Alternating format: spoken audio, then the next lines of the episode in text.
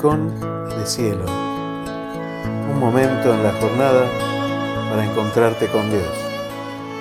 Por el Padre Raúl Escudé. Buenas tardes, ¿cómo te va?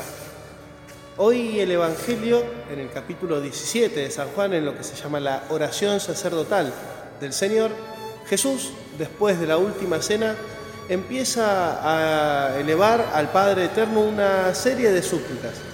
Y entre ellas, una de las cosas que suplica el Señor es la siguiente. Dice, Señor, te ruego por ellos.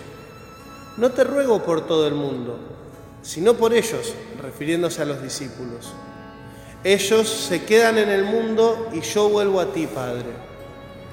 Qué lindo, qué conmovedor en esta tarde, en esta noche, descubrir que el Señor tiene una especial predilección por sus discípulos, por los suyos, por nosotros, que somos los suyos del Señor, por nosotros que hemos comido y bebido con Él, por nosotros que seguimos adelante y aguantamos en medio de la tribulación, en las situaciones difíciles.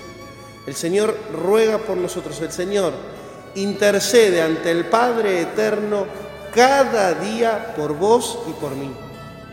Qué lindo descubrirse del Señor, qué lindo descubrirnos suyos.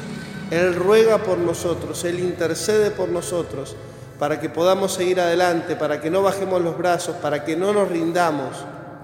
El Señor ruega por vos y por mí. Qué lindo, qué conmovedor que es esto y además descubrir que el Señor nos ha elegido, que el Señor nos ha hecho suyos.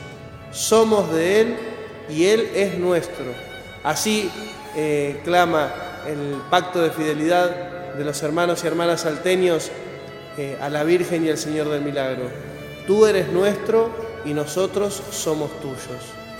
Que podamos siempre elevar esta oración, esta súplica al Señor con la confianza y la certeza de que estamos en sus manos y Él día y noche intercede por cada uno de nosotros, por vos y por mí, ante el Padre Eterno. Que te bendiga Dios Todopoderoso, Padre, Hijo y Espíritu Santo.